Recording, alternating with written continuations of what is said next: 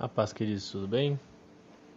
Hoje eu quero falar com vocês sobre prudência, sobre sabedoria.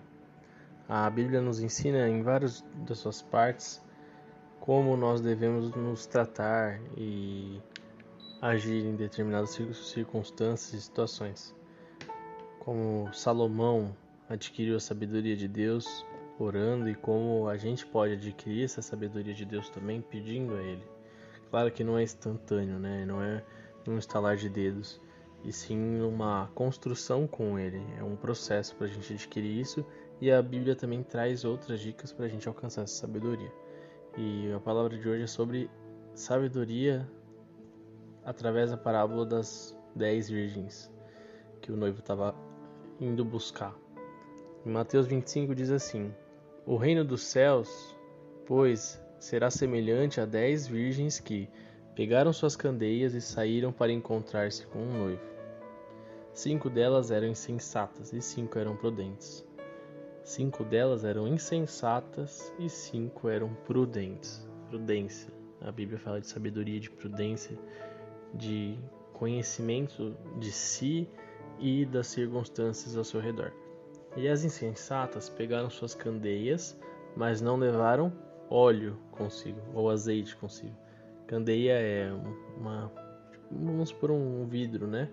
Que fica com azeite dentro, com óleo, e aí tem um, um filamento que sai disso que queima, que, é que esse filamento vai absorvendo o azeite e na ponta queima esse azeite. Também tem óleo de citronela que é comum para espantar mosquito. E aí tem essa candeia para iluminar o caminho. Né? Ou no caso da passagem aqui é para elas tanto iluminarem o caminho delas como para o noivo as verem no escuro.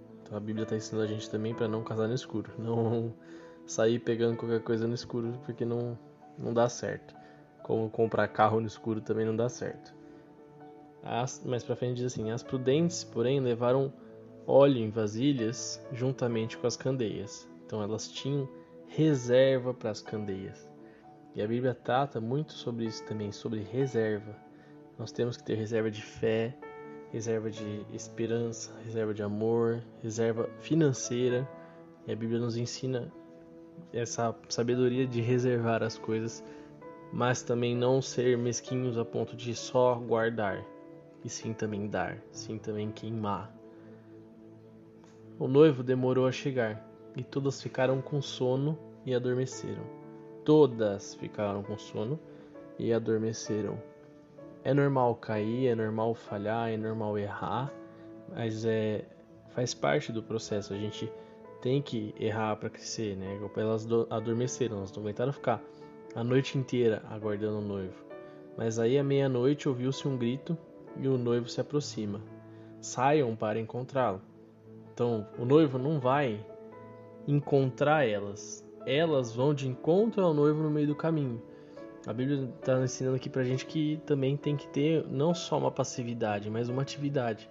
Não é só esperar algo acontecer, você tem que ir para cima. Você, ao mesmo tempo que está vindo de encontro aquilo que você quer, você também tem que estar tá indo ao encontro daquilo que você quer. Só que para isso você tem que conseguir iluminar o seu caminho, você tem que ter a sabedoria de ter essa reserva para queimar o óleo na hora que precisa, para iluminar seu caminho, iluminar as suas escolhas e ter essa sabedoria de encontrar os seus objetivos. Então todas as virgens acordaram e prepararam suas candeias. As insensatas disseram às prudentes: Dê-nos, dê-nos um pouco do seu óleo, do seu azeite, pois as nossas candeias estão se apagando. E as prudentes responderam assim: Não, pois pode ser que não haja o suficiente para nós e para vocês.